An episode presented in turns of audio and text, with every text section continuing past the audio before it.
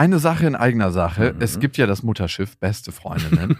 und auf dem segeln wir ab September wieder quer durch Deutschland und Österreich. Es gibt eine neue Tour, die heißt Zu hart für den Podcast. Und da kommen so ein paar Inhalte rein, die wirklich zu hart sind für den Podcast. Es gibt sehr viel Interaktion mit euch. Es wird ein Riesenspaß. Es ist immer wahnsinnig lustig, was uns die Leute danach spiegeln.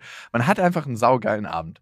Also wir zumindest. Wir zumindest und hoffentlich auch alle anderen. Wir hatten auch letztes Mal die Erfahrung gemacht, dass beste Vaterfreudenhörer bei der Tour waren und auch sehr viel Spaß hatten. Ja, unbedingt. Und unbedingt. irritiert waren, was wir hier überhaupt machen. Bei ja, ganz Freunde. genau. Es gibt ja Leute, die hören beste Vaterfreunde, die kennen beste Freundinnen nicht. Mhm. Und es wird eine gesunde Mischung. Also sowohl beste Freundinnen als auch beste Vaterfreundenhörer werden abgeholt. Und ihr könnt euch jetzt die Karten sichern. Die Infos findet ihr in den Shownotes und die Karten gibt es auf bestefreundinnen.de. Und es gibt nicht so viele. Also falls ihr überlegt, macht's lieber jetzt. Eins, zwei, drei.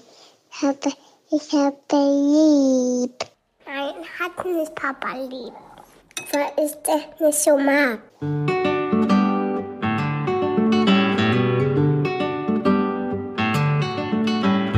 Das sind beste Vaterfreuden. Keine bösen Wörter. Halt die Fremde, alte Schöpfe. Setz dich bitte hin. Der langweilige Podcast übers Kinderkriegen mit Max und Jakob. Hallo und herzlich willkommen zu Beste Vaterfreuden. Hallo. Die Folge heißt Keine Kinder. Es gibt tatsächlich Menschen, die keine Kinder haben wollen. Da ist immer für mich die Frage, warum? Warum? Oder muss man überhaupt stellen? Ist das cool? Also. Wie alt muss man sein, um sich diese Frage stellen zu dürfen? naja, manche Menschen wissen es ja schon ganz früh, dass sie Kinder haben wollen. Ne? Also ich oh ja. wusste das schon mit elf oder zwölf Jahren dass ich mal Kinder haben werde. Mhm. Wie es passiert und den Weg dahin, den hätte ich mir nicht erträumen lassen. aber eigentlich machen wir uns nichts vor, es ist okay. Aber die Frage für mich ist immer, woher kommt das? Aber bevor wir da tiefer absteigen, was sehr erfreulich ist, Lilla hat das erste Mal zu mir gesagt, ich hab dich lieb, Papa. Zum ersten Mal? Zum ersten Mal. Aus freien Stücken nicht so, ich hab dich lieb, dass ich das sage und sie sagt dann ich auch, sondern sie saß auf einer Schaukel, ich habe sie angestoßen und dann kam so, sie war gerade so im höchsten Flug und kam gerade wieder runter und als sie so zurückkam, hat sie gesagt, ich hab dich lieb, Papa. Die hatte doch einfach Angst, dass du weiter Dollar anstößt und dachte, das ist die einzige Möglichkeit, wieder zurückzukommen auf den Boden. Nein. Sagst du dann eigentlich immer zu deinen Kindern sofort, ich dich auch, oder lässt du es auch mal so stehen? Nee, Schön. meistens reagiere ich mit voller Rührung und halt's kaum aus. Dass ich so, oh, und dann sie den, ich nehme sie dann in den Arm. Ah ja? Und kuschel sie ganz doll, ja. Also ich hätte mit dem Schaukeln aufhören sollen und sagen, hm, Fixierungsgriff. Was heißt aufhören sollen? Ich meine, das ist eine andere, also in dem Moment hätte ich es natürlich auch nicht gemacht. Dann hätte ich, glaube ich, gesagt, ich habe dich auch lieb. Aber wenn es so im Alltag passiert, dann drücke ich sie eigentlich ganz doll. Mhm. Und Felix hat das auch schon gesagt? Hm, schon oft, ja.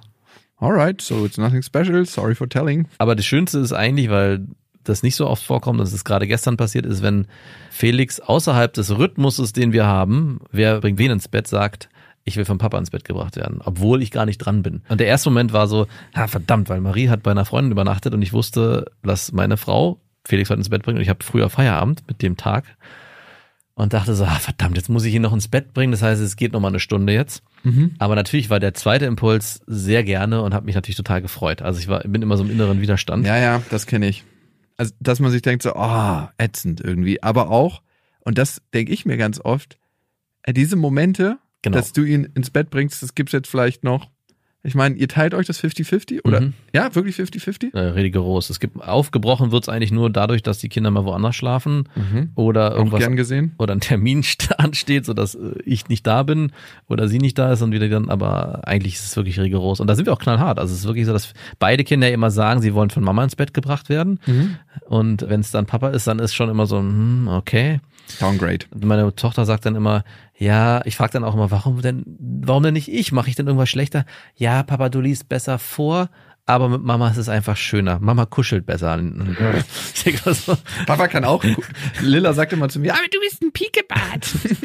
Und Felix sagt auch immer Mama, ja. Und deswegen sind es schon Momente, wo ich sage, sehr schön, aber wir sind rigoros. Also es ist trotzdem so, wir teilen immer 50-50, immer den einen Tag der eine und den anderen Tag der andere. Es geht auch nicht anders. Es muss auch so sein. Genau. Du bringst deinen Sohn wahrscheinlich jetzt noch vier Jahre ins Bett, vielleicht drei, vielleicht fünf Jahre, aber mhm da ihr das 50-50 aufteilt, hast du maximal noch 600 Mal ins Bett bringen. Und dann bringst du ihn nie wieder ins Bett. Also es ist nicht Wer viel. sagt denn das, dass ich ihn dann nie wieder Ja, du wirst deinen 18-jährigen Sohn nur besoffen ins Bett bringen, wenn er irgendwie alles vollgekotzt hat. Maximal. Das können wir aber aus den 500 rausziehen. Oder wenn du ihn ein Häppchen bringst, um ihn an Verhütung zu erinnern, wenn er gerade mit seiner ersten Freundin am Diddeln ist. Und die ihn ins Bett bringt. Und er auch versucht einzufädeln, ohne die Hände zu benutzen.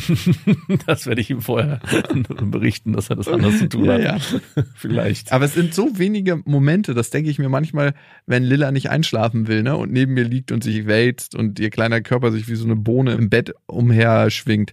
Denke ich mir, es gibt von diesen Momenten, die jetzt sich vielleicht gerade ein bisschen ätzend anfühlen, nicht mehr viele.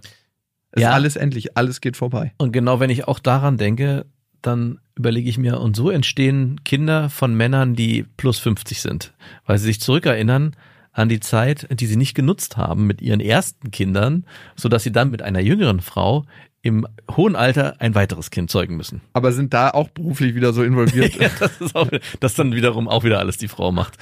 Da waren wir im Urlaub mit einer und haben eine kennengelernt, die auch alleine mit ihrem Sohn da war und die wirklich knallhart gesagt hat, ja, bin mit einem sehr reichen Mann zusammen, der eine Managerfunktion hatte und ich wollte ein Kind und der meinte, du, ich habe keine Zeit dafür. Wenn du ein Kind haben willst, dann mache ich dir das, aber du musst dich komplett alleine ums Kind kümmern. Und sie meinte, ja, okay. Und so war's dann auch. Er ist nie da. Deal. Deal. ja, ich kenne auch so ein Pärchen, ne? Da hat die Frau auch total Lust auf Kinder gehabt und der Mann meinte, nö, ich habe gar keinen Bock drauf, aber ich mach dir die, weil ich dich liebe und ich finde das schön, wenn du glücklich bist, aber ich werde wirklich, das war, als ob die sich einen Hund gekauft Ja. haben und der eine hat gesagt, ja, aber du musst mit ihm rausgehen.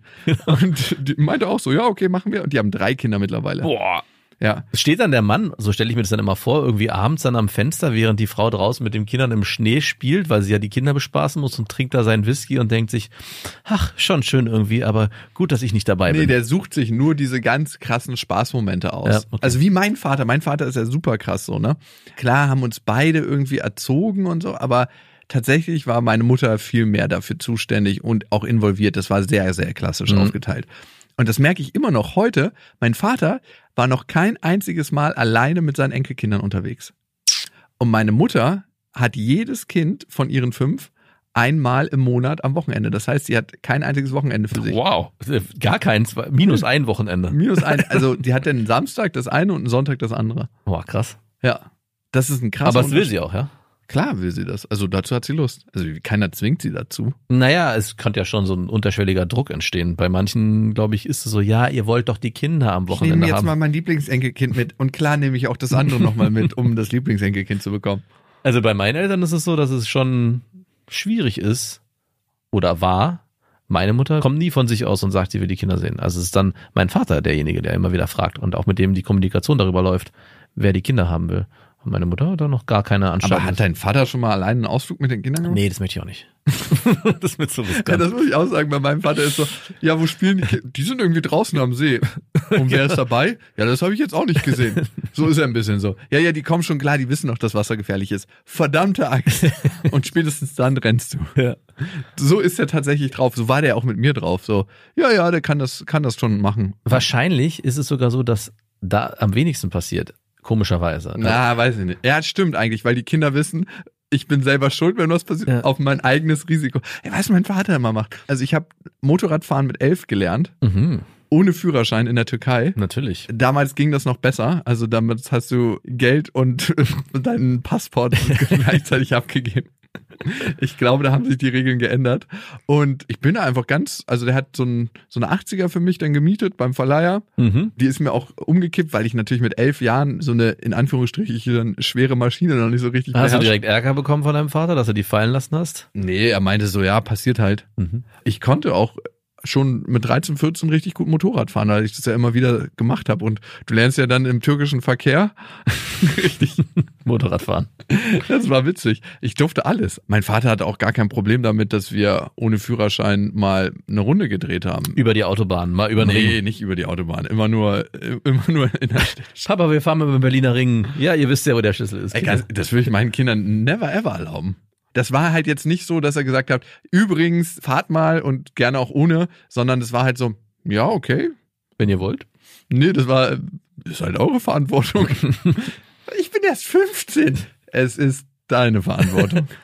Ja, aber vielleicht ist es auch gar nicht so verkehrt. Also klar, nicht unbedingt mit drei Jahren, aber was ich, mit vier. was ich oft auch erlebt habe bei meinen Eltern, ist, dass ich immer darauf angewiesen war, innerlich auch, wenn es um Verantwortung ging, dass ich die abgegeben habe an meine Eltern. Also, dass ich gesagt habe, ja, darf ich das überhaupt? Moment, ich frage meine Eltern. Das ging auch bis ins hohe Alter. Bis 17, 18 bestimmt gab es immer noch Sachen, wo ich, und das zieht sich ja heute noch so durch mein Leben, dass ich bei Entscheidungen immer noch Hilfe brauche, ganz oft, weil ich die selber nicht tragen möchte. Und ich bin mir sicher, dass es daher kommt, dass ich nicht früh genug gelernt habe, Eigenverantwortung zu übernehmen. Ich weiß jetzt nicht, ob man unbedingt mit 15 selber entscheiden sollte, ob man Auto fahren soll über den Berliner Die Ring. Tra Tragweite kann man überhaupt nicht abschätzen. Eben. Also st- stell dir mal vor, ich bin nie über den Berliner Ring gefahren, aber stell dir mal vor, ich wäre irgendwie in einen Massenunfall verwickelt worden und hätte das Ganze ausgelöst. Äh, Nicht wegzudenken, was da passiert wäre. Also Genau. safe. Ist vielleicht ein extremes Beispiel, aber trotzdem, glaube ich, gibt es viele Dinge, die man schon frühzeitig selbst entscheiden sollte, damit man auch frühzeitig lernt, hey, ich bin hier für mein eigenes Schicksal verantwortlich und nicht in so einem, ja, Setz ich mir den Schuss oder? genau. ja. Und ich meine, geholt habe ich es mir dann auch übers Kiffen irgendwie. Ne? Ich habe dann angefangen, selbst zu entscheiden, dass ich das machen möchte, hinter dem Rücken meiner Eltern. Und das war das erste Mal, dass ich gefühlt habe, okay, diese Entscheidung treffe ich für mich, obwohl ich vielleicht weiß, dass es nicht unbedingt positiv ist. Glaubst du, es gibt einen größeren Abnabelungsprozess, wenn du mehr Regeln aufgelegt kriegst von deinen Eltern? Also ist es denn so, dass du dich mehr freiboxen musst, um dein eigener kleiner Mensch zu werden? Weil manchmal wundert man sich ja bei manchen Eltern, wo eigentlich alles super harmonisch läuft und dann kommt das Kind in die Pubertät und es ist so, als ob äh, Silvesterfrösche angezündet wurden. Auf einmal explodiert alles an jeder Stelle. Und dann gibt's Kinder, wo du dich fragst, du bist jetzt 19, du musst irgendwann mal in der Pubertät gewesen sein, aber keiner hat's gemerkt.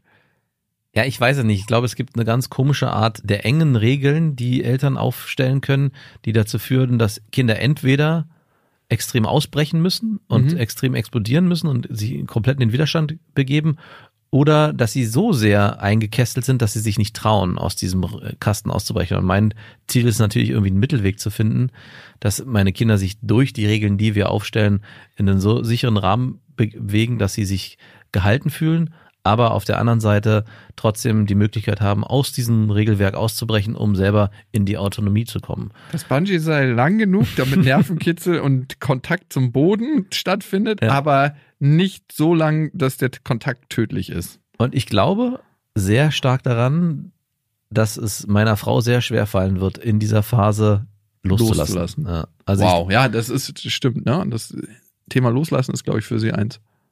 Also wie ich sie bisher kennengelernt Ja. habe. Also ich glaube, dass dieses Behüten und Überbehüten und Sorge tragen und ständig in dieser Gedankenwelt der Kinder zu sein. Warum ist sie da eigentlich so? Das ist ihr Leben, ne? ja, nee, weil sie das Beste will für unsere Kinder. Und Aber oft- willst du doch auch, oder? Ja, genau. Und ich glaube, dass das Beste nicht immer unbedingt diese voll. Es ist ja auch nicht so klar. Sie ist auch jemand, die sehr strikte Regeln hat und auch ganz klar Nein sagen kann. Um Gottes Willen sogar besser als ich. Ich bin sogar derjenige, der oft mal sagt, ach komm, ist doch jetzt egal. Hauptsache. So wie du zu dir bist, bist du auch zu deinen geh, jetzt Kindern. bitte, geh jetzt bitte ins Bett. Zähne putzen kann man auch noch morgen. Morgen bringt Mama dich ja ins Bett. Da putzt, putzt sie dann doppelt so gut. Carious Kids, Carious Kids. Ja, es kann schon mal passieren. dass wenn Felix krass am Protestieren ist und die Zahnpasta halt überall landet, was Felix auch mal macht, er nimmt die Zahnbürste, lutscht die Zahnpasta ab und stellt die Zahnbürste hin und sagt Zähneputzen fertig. Du musst ihm so Druffis, Lilla kriegt ja immer so Zahnkristalle mit Zelit, ne? Ja, die findet Marie super, aber Felix findet die überhaupt nicht gut. Die stärken sein Zahnfleisch. Das Gib ihm die. Das nehmen auch immer die Druffis, wenn die ein paar Tage Drogen genommen haben und die Mineralstoffe aus den Zähnen und aus dem Zahnfleisch entzieht, nehmen die das immer zum Revitalisieren. Also es kann für Kinder nur gut sein. Ja, ich erkläre ihm das nächste Mal genauso. Ja, äh, nehmen das, was die Leute auf dem Fusion Festival nehmen. Ja, aber äh, nichtsdestotrotz ist es oft so, dass ich schon denke, dass meine Frau da in den Punkten sehr, sehr bei den Kindern ist und versucht immer die Emotionswelt abzufedern oder aufzufangen, was auch gut ist. Geborgenheit ist kein Thema bei uns. Aber ich hoffe, dass es in einer anderen Phase, nämlich wenn die Kinder älter werden, sie es auch schafft, dann loszulassen und die Kinder eigene Schritte gehen zu lassen. Wird sich zeigen. Ich habe damit, denke ich, kein Problem. Ich bin aber auch ein bisschen geschult halt durch meine äh, pädagogische Ausbildung. Ja, natürlich. Du hast das ganz schön drauf, muss man. Nee, ich hab's nicht drauf, aber ich weiß zumindest vom Kopf her, wie der Blick eigentlich sein sollte. Das schaffe ich natürlich auch nicht immer. Ne? Das ist nicht immer, dass ich, nur weil ich weiß, was vielleicht richtig sein wird, heißt es nicht unbedingt, dass ich mich auch immer entsprechend verhalte. Welche Parallelen siehst du bei deiner Frau zu deiner Mutter? Mm, sehr wenig eigentlich, wenn ich mal ganz ehrlich bin. Ich dachte eine Zeit lang schon, dass ich auch mir sie ausgewählt habe, weil sie Ähnlichkeiten hat zu meiner Mutter. Aber bis auf, dass sie in ähnlich spießigen Verhältnissen aufgewachsen sind, wie ich übrigens auch, ist es eigentlich komplett das Gegenteil. Also meine Frau ist durchweg positiv bei der Erziehung der Kinder. Es gibt selten Tage, gibt eigentlich nie Tage, wo sie irgendwie mal auf die Kinder reagiert mit Felix, Oh, das ich schaffst du bin doch eh genervt. nicht. Nee, oder sowas auch. Oder genervt sein. Ich bin oft immer, ich bin auch immer wieder mal genervt und denk so, ach nee, kann doch jetzt nicht sein. Jetzt heult er schon wieder. Der soll sich mal zusammenreißen. Der ist verdammt nochmal schon drei. Aber sagst du nicht. Nein, natürlich Aber nicht. du zeigst es in deinem Verhalten, was natürlich viel Ja. wirkungsvoller ist. Ja, ich, ich bin schon manchmal so, dass ich sage so, nee, ey, möchte ich jetzt nicht. Geh mir weg. Und da ist sie ganz anders. Da ist sie immer auffangbereit. Und klar, natürlich auch, sagt auch mal, hey, das geht jetzt nicht. Du kriegst deinen Willen jetzt nicht. Also gerade wenn es um Willen geht.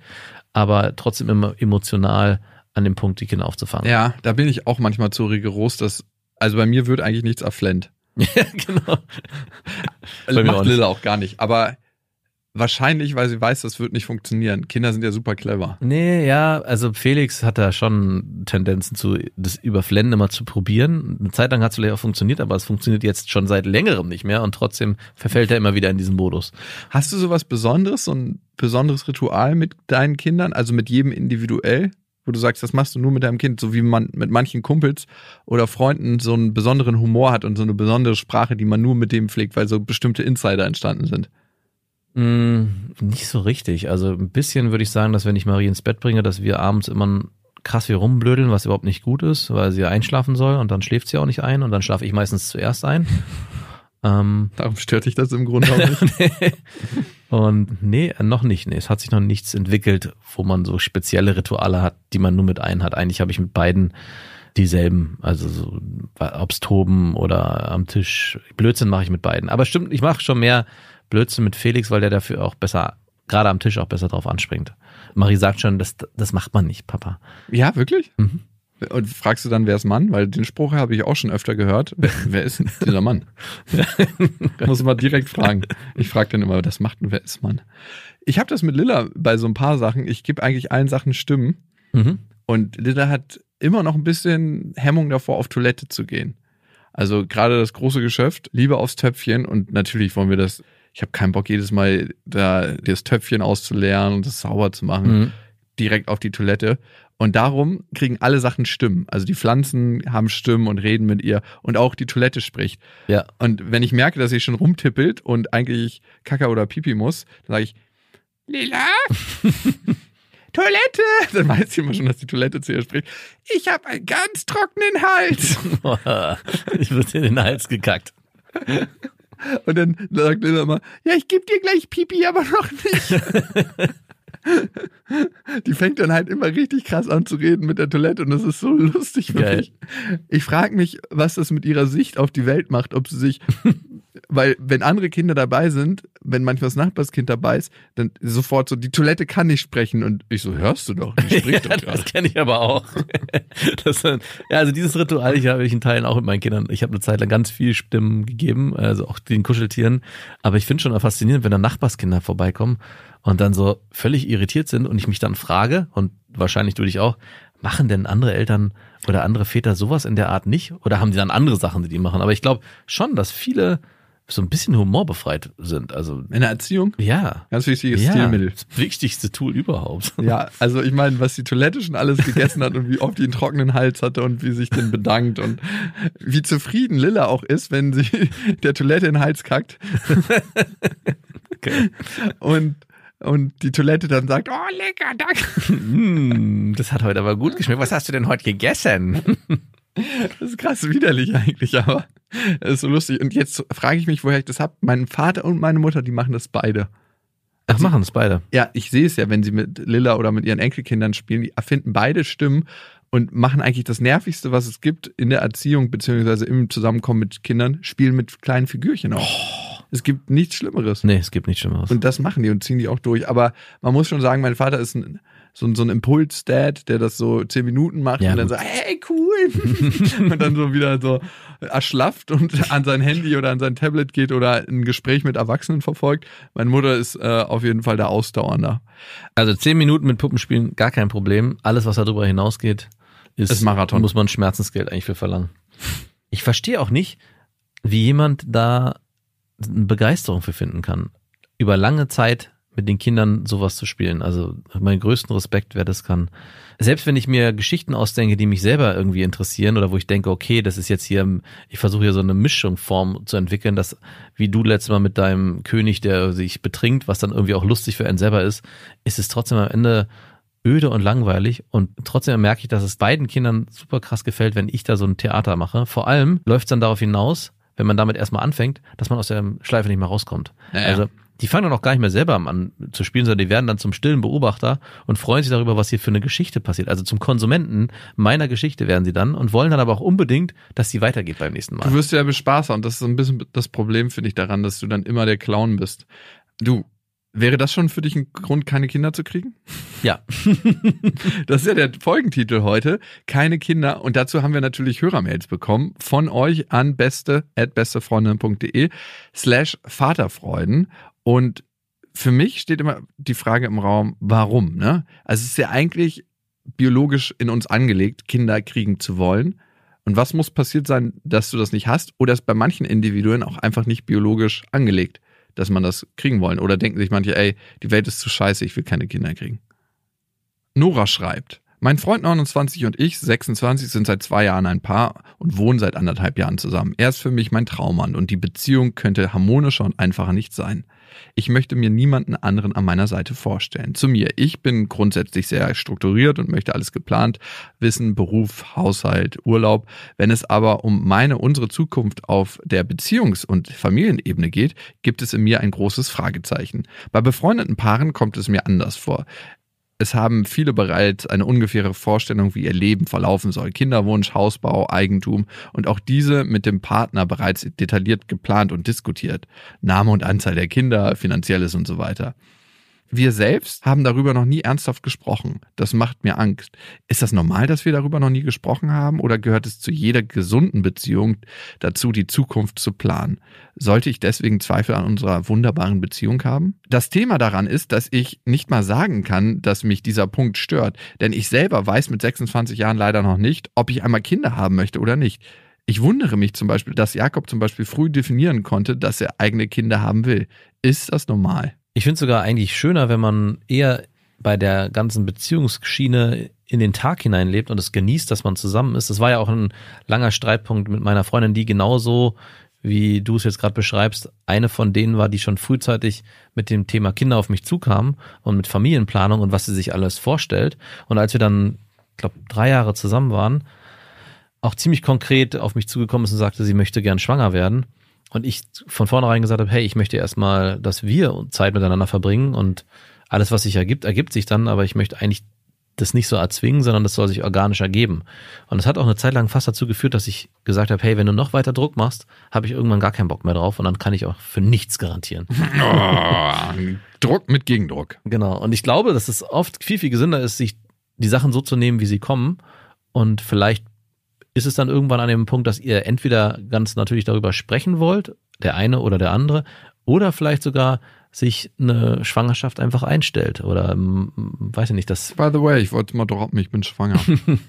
Also ich weiß ja nicht, je, nach, je nachdem wie ihr verhütet, wenn du natürlich die Pille nimmst, wird es schwierig. Aber wenn ihr mit der Temperaturmethode verhütet, wie der gute Jakob. Nein, wir haben fruchtbare Tage, nicht fruchtbare Tage verhütet. Genau. Aber ich frage mich immer, warum das Gerücht im Umlauf ist. Wahrscheinlich, weil ich selber mal gestreut habe. Ja, du hast es genau es so war formuliert. fruchtbare Tage, nicht fruchtbare Ja, Tage. du hast genau so gesagt. Kalender, Temperaturmethode. Kalendermethode. Die Temperaturmethode ist übrigens ziemlich sicher. Auch die Kalendermethode, wenn man dann sie richtig äh, verfolgt. Wer hatte den Kalender bei euch? Der wurde schon richtig verfolgt. Also.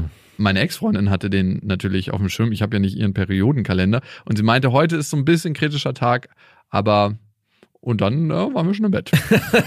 Verstehe. Heute ist so ein bisschen kritischer Tag.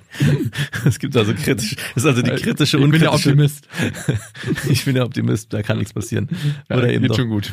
Ja, aber also genau, ist ja auch gut gegangen. ja. Aber genau das meine ich, also dass es am Ende wahrscheinlich schöner ist, so empfinde ich zumindest, wenn man Zeit verbringt und diese schöne Zeit als Paar genießt und sich das dann ergibt, als was man schon im Vorfeld zwanghaft sagt, hey, in vier Jahren möchte ich übrigens dann, dass wir die Pille absetzen und geplant schwanger werden. Oder vielleicht auch nicht. Ich meine, klar, wenn dann einer der beiden sagt, ohne geht's für mich nicht, ist man natürlich mit ganz anderen Herausforderungen konfrontiert, aber trotzdem äh, kann auch das dann zu einem spannenden Ergebnis führen. Andrea hat uns auch geschrieben an beste@bestefreundinnen.de mit dem Betreff Vaterfreuden. Andrea schreibt, kurz vorab, ich bin 37 Jahre alt, verheiratet und wir haben zwei Töchter, sechs und dreieinhalb Jahre alt. Ich wünsche mir schon seit einiger Zeit ein drittes Kind. Leider teilt mein Mann diesen Kinderwunsch nicht. Er schwankt oft und sagt mal, dass er eigentlich kein weiteres Kind mehr möchte, dann wieder kann er sich irgendwie irgendwas schon vorstellen, aber eigentlich auch wieder nicht. Schon oft kam es deshalb zum Streit zwischen uns, weil er mir oft Hoffnung macht. Wir hatten auch schon Sex ohne Verhütung und er wusste, dass mein Eisprung um den Zeitpunkt herum sein müsste. Info, es gab keinen Treffer. also was soll das? Dieses Hin und Her. Einen Tag sagt er klar nein, am nächsten Tag sagt er, dass es schon irgendwie schön wäre. Mir tut das weh und das weiß er auch. Ich würde mich deswegen nicht trennen. Wir haben ja zwei wunderbare Kinder und sind auch grundsätzlich glücklich. Aber dieser Wunsch ist bei mir einfach da. Aber warum spielt er nur mit mir? Vielleicht habt ihr eine Idee. Spielt er wirklich nur mit dir? Na, das war das Erste, was ich gedacht habe.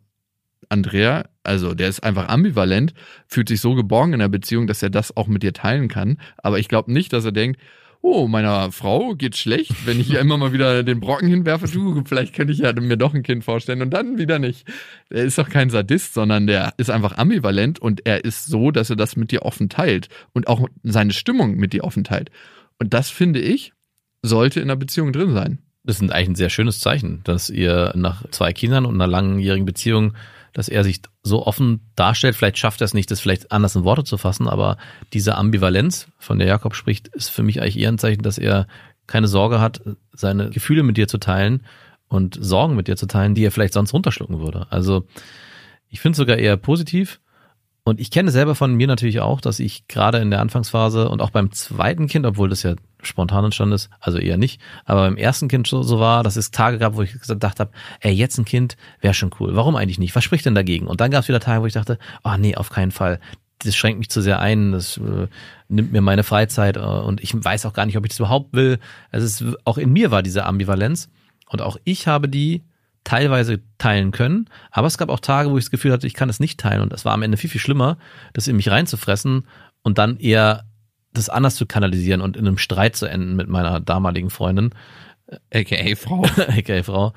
Und das habe ich auch mit ihr kommuniziert, dass ich meinte, hey, es fällt mir extrem schwer, manchmal das zu sagen und das Gefühl zu haben, ich verletze dich hier, obwohl es gar nicht darum geht, dich zu verletzen, sondern es geht eigentlich um mein Gefühl, dass ich nicht so richtig bereit bin. Und ich glaube, es ist ganz wichtig, das auch mal auszusprechen. Und vielleicht ist es auch für dich ganz wichtig, genau das auch mal ihm mitzuteilen, dass du dich verletzt fühlst und das Gefühl hast, dass er mit dir spielt und wahrscheinlich wird dann was ganz anderes dabei rauskommen. Ja, und du kannst dich ja fragen, Andrea, wäre dir ein klares Nein, obwohl er ambivalent ist, lieber, dass oh, er sagt so, du, nee, habe ich keinen Bock drauf, brauchen wir auch nicht mehr drüber reden. Mhm. Also ein Cut.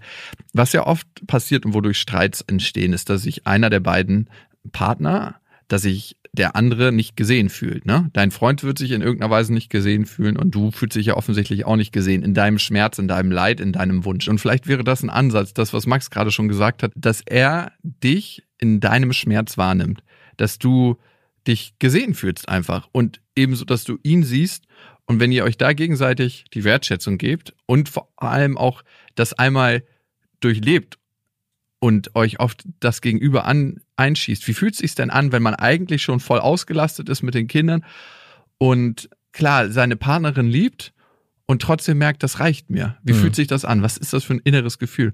Und für ihn, wie fühlt sich das an, wenn du eigentlich noch den starken Kinderwunsch hast, noch ein drittes Kind zu kriegen und vielleicht auch noch ein viertes?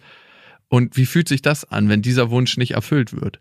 Und ich glaube, wenn ihr euch in eurem Gefühl verbindet, dann wird sich auch ganz viel auflösen. Das ist die Trennung des Nicht-Mitfühlens, die das Problem erzeugt oder diesen Konflikt. Und nicht unbedingt nur das Kind oder wahrscheinlich zu einem kleineren Anteil das Kind. Wir sind immer so lösungsorientiert, aber wenn wir uns auf das Fühlen einlassen und diese Emotionen, die entstehen, löst sich sehr, sehr viel auf.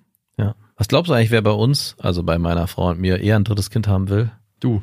Ich will kein drittes Kind, aber meine Frau meinte letztens, also sie will auf gar keinen Fall mehr. Sie ist glücklich mit dem, was wir haben. Ein Junge, ein Mädchen, super gesunde Kinder. Und da muss kein drittes sein. Und ich dachte so, du, pff, das entscheide immer noch ich, ja. muss es auch nicht für mich. Und ich will auch kein drittes. Aber ich glaube, wenn es passieren würde, wäre es jetzt auch nicht schlimm. Aber eigentlich sage ich definitiv Die ersten zwei Jahre darf es nicht sein. Aber finde ich schon spannend. Also gerade weil man ja eigentlich Frauen immer vorhält, dass die diejenigen sind, die oft diesen Kinderwunsch viel, viel stärker verspüren und auch dann, selbst wenn es schon Kinder gibt, eher noch Kinder wollen und Männer dann irgendwann so abgegessen sind. Und ich glaube, bei uns ist es wirklich so, dass es bei mir eher wahrscheinlich ist als bei meiner Frau. Ach, krass. Aber wir haben auch gar nicht den Platz. Hä? Das Haus ist doch groß genug. Ja, aber da muss ein Kind in irgendein kleines Zimmer.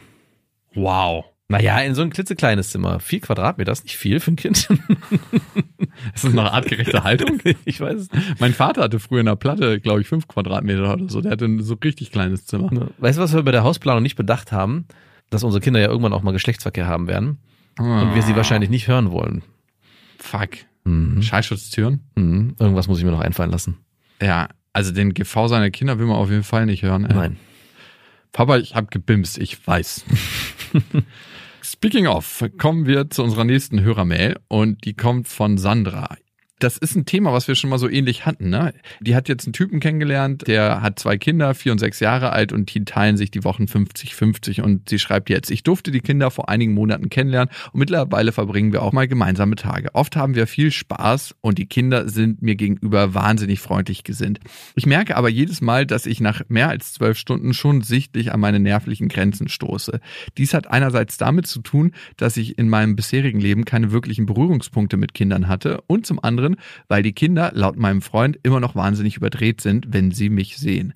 Und man muss auch sagen, man gewöhnt sich an Kinder und an diesen Lärmpegel und an die Aktivität von Kindern. Ja. Das ist so ein bisschen so wie Alkohol. Schöner Vergleich. Man gewöhnt sich auch daran und ist nicht mehr so schnell da, besoffen. Und man hat auch da meistens einen Kater am nächsten Tag. Ja, aber wenn du richtig alki bist, hast du nicht mehr so einen richtig krassen Kater. Nee, stimmt. Laut meiner Oma. Ruhe und Frieden. Amen. Seit einigen Wochen sind wir so jetzt gerade raus. So. Ich komme nicht heute. Seit einigen Wochen habe ich auch mal bei ihm übernachtet, wenn die Kinder da sind. Zu Beginn ging dies gut, dann war es fast jede Nacht so, dass mindestens eines der Kinder ins Bett schlüpfte, sei es wegen Albträumen oder weil sie einfach zu Papa ins Bett wollten, meistens ungeachtet dessen, ob ich gerade im Weg lag oder nicht. Da es ein 1,20 Bett ist, Oh Gott. bekam ich auch kaum ein Auge zu, ständig ein Füßchen hier und ein Arm da. Ich fühlte mich wie das von Jakob angesprochene Voltigierpferd. Oftmals standen wir dann auch um 5 Uhr auf, während die Kinder noch bis 8 Uhr gemütlich im Bett weiterschliefen. Bin ich zu empfindlich oder geht das wirklich nicht? Ich höre da immer nur ich, ich, ich, ich, ich. Wer denkt hier eigentlich an die Kinder? Was ist denn mit den armen kleinen Geschöpfen, die mal bei Papa übernachten wollen, weil sie schlecht geträumt haben? Aber ich, ich, ich, ich will das nicht. Außerdem könntest du auch einfach mal aus dem Bett aussteigen und ins Kinderbett dich legen, damit Ja. die Kinder ein bisschen mehr Platz haben. Finger weg von Männern mit Kindern. Das ist Allerdings, das ist hier die Wirklich, Moral der also, Geschichte. Warum hast du dich eigentlich in Typ mit Kindern, Sandra? Also das, nein, der größte Fehler an der Sache, und das ist ein Verschulden des Vaters, muss man einfach sagen, ist ein fucking 1,20er Bett. Ja. Wer kommt denn auf diese idiotische Idee, Kinder zu haben? Schlaft ihr im Wohnmobil oder was geht da bei euch? Wir haben ein zwei Meter mal zwei Meter Die, Bett. die sind in der Jote unterwegs oder so. Die, Und ich, wenn beide Kinder bei uns im Bett schlafen, ziehe ich aus. Da habe ich keinen Bock drauf. Selbst das ist mir zu eng. äh, obwohl jeder eigentlich durchschnittlich 50 Zentimeter hätte. Was eigentlich reichen müsste, aber das ist so ein Terror mit den Kindern, die machen Das ist eine Marines, ein Marines-Bett. 50 Zentimeter. also ein 20er Bett, ganz ehrlich, allein schon er mit den Kindern ist schon über, na gut, okay, aber er, er wollte es anscheinend so. 1,20. So ein, weil das hätte, so ein Bett hätte ich mir früher geholt, wenn ich meinen potenziellen Affären vorgaukeln wollte, ja, in diesem Bett ist ja genug Platz für uns beide, hier muss ja gar nichts laufen. Also eine Decke, wahrscheinlich teilt ihr euch noch so eine 1,35 mal 2 Meter Decke zu viel. Und die muss man querlegen und die Füße sind frei. Und Fenster auf natürlich. Natürlich. Ich habe mich gewundert, dass ich mir eine Lungenentzündung eingeholt habe. Nein. Also ich glaube, das erste wäre zu sagen, hey, gibt es für mich eine Ausweichmöglichkeiten, weil Kinder dann nachts ins eigene Bett zu schicken, das kann eine ungesunde Dynamik erzeugen, ne? Dass die Kinder denken, okay, wenn die da ist, stehe ich meinem Ihr wisst ja, heute Nacht dürft ihr nicht zu mir ins Bett, weil eure neue Mutter da ist. Sandra und die möchte das nicht. Wenn ihr alleine hier seid, dann ist das kein Problem. Aber Sandra ist sehr eifersüchtig. Aber seid bitte nett zu Sandra und lasst das nicht auf die Stimmung überkippen. Nee, kauft euch ein größeres Bett. Ich glaube, das ist das Erste. Vielleicht, wenn ihr gerade knapp bei Kasse seid, Matratzen gibt's auch gebraucht. Ja, es gibt immer wieder Leute, die kaufen gerne gebrauchte Matratzen. Ja, und das sollen sie da machen? Noch ein zweites Bett daneben stellen. Ja, das ist auch eine gute Möglichkeit. Ja, das ist gerade auch meine Überlegung. Ja, ihr könnt hier mit im Zimmer schlafen oder eine Matratze auf den Boden legen und sagen, hey, ihr könnt hier mit im Zimmer schlafen, aber hier unten ist euer Plätzchen. Ja. Nein, Familienbetten finde ich da ganz gut. Ja, irgendwann Die sind sind immer so teuer. Ist das so? Ja. Okay. Also sie sind nicht so teuer, aber es ist schon mal noch, noch eine, also ist schon teuer, ist aber auch eine zusätzliche Anschaffung, da muss man Mhm. schon 1000 Euro mindestens in die Hand nehmen. Ja. Ohne Matratze. ja, die Kinder brauchen ja nicht so eine gute Matratze. Nein, stimmt. Und damit kommen wir zu unserem Sponsor. Ich habe ein 1,80er Bett und das reicht für Lilla und mich locker. Ja, klar, für euch beide. Holen wir dann noch Lillas neue Ziehmutter dazu. Die muss schon sehr verkuschelt sein. ja, die muss ja Aber Lilla ist auch klein, da passt noch jemand rein. noch. Also ich glaube, A, klärendes Gespräch, B, größeres Bett, definitiv. 1,20 auch zu zweit, bitte. Ich komme darüber überhaupt nicht weg. Nee. Also, Da müsste schon das klärende Gespräch ohne Kinder stattgefunden haben, Ja. allein wegen des Bettes. Bitte. Sandra, viel Glück auf deinem Weg. Ich, ich, ich, ich. Nein, Quatsch. Und ihr wisst ja, es gibt kein richtig oder falsch. Es gibt nur zu kleine Betten. Macht's gut. Das waren Beste Vaterfreuden mit Max und Jakob. Jetzt auf iTunes, Spotify, Deezer und YouTube. Der 7-One-Audio-Podcast-Tipp. Hallo, ich bin Lynn. Und ich bin Leo. Ihr kennt uns vielleicht schon vom True Crime Podcast Mord auf Ex. Eigentlich sprechen wir da ja jede Woche über Verbrechen. Mhm. Aber da gibt es ja noch ein anderes Thema, das die Menschen und uns schon immer fasziniert hat. Die Liebe. Krasse Geschichten, die wirklich passiert sind. Bonnie und Clyde zum Beispiel. Cleopatra und Caesar Oder Diana und Charles. oder halt Camilla. Liebe gibt's bei True Love aber auch nicht nur im klassischen Sinne. Es geht auch um Familie, um die Liebe zum Beruf oder sich selbst oder Freundschaft. Am besten sind ja auch eh die Filme, wo dann am Ende steht, nach einer wahren Begebenheit. Mhm. Das sind so Geschichten, die kannst du dir eigentlich gar nicht ausdenken. ja. Und das gibt's jetzt eben als Podcast. Und das Ganze heißt True Love. Ja, der Name sagt's eigentlich schon. Aus True Crime wird True Love. Krasse Geschichten, Plot-Twist und verrückte Protagonisten. Es ist also in anderen Worten ein Podcast für alle, die True Crime hassen, aber auch für alle, die True Crime lieben. Macht euch bereit für ein neues Podcast-Genre, True Love. Oh, ich kann es gar nicht abwarten, euch die Geschichte zu erzählen von zum Beispiel dem Jungen, der nach seiner Mutter gesucht hat. Jahrelang, auch wenn ich wahrscheinlich dabei heulen werde. Oder die Geschichte von Sissy. Also der Film ist nichts dagegen. Ab dem 20. Oktober, überall wo es Podcasts gibt, True Love. Echte Geschichten, wahre Liebe. Voller Werbespruch, oder? Ja, aber es ist ja auch schön. Der Podcast macht ja glücklich. Ja, deswegen jetzt am besten direkt abonnieren.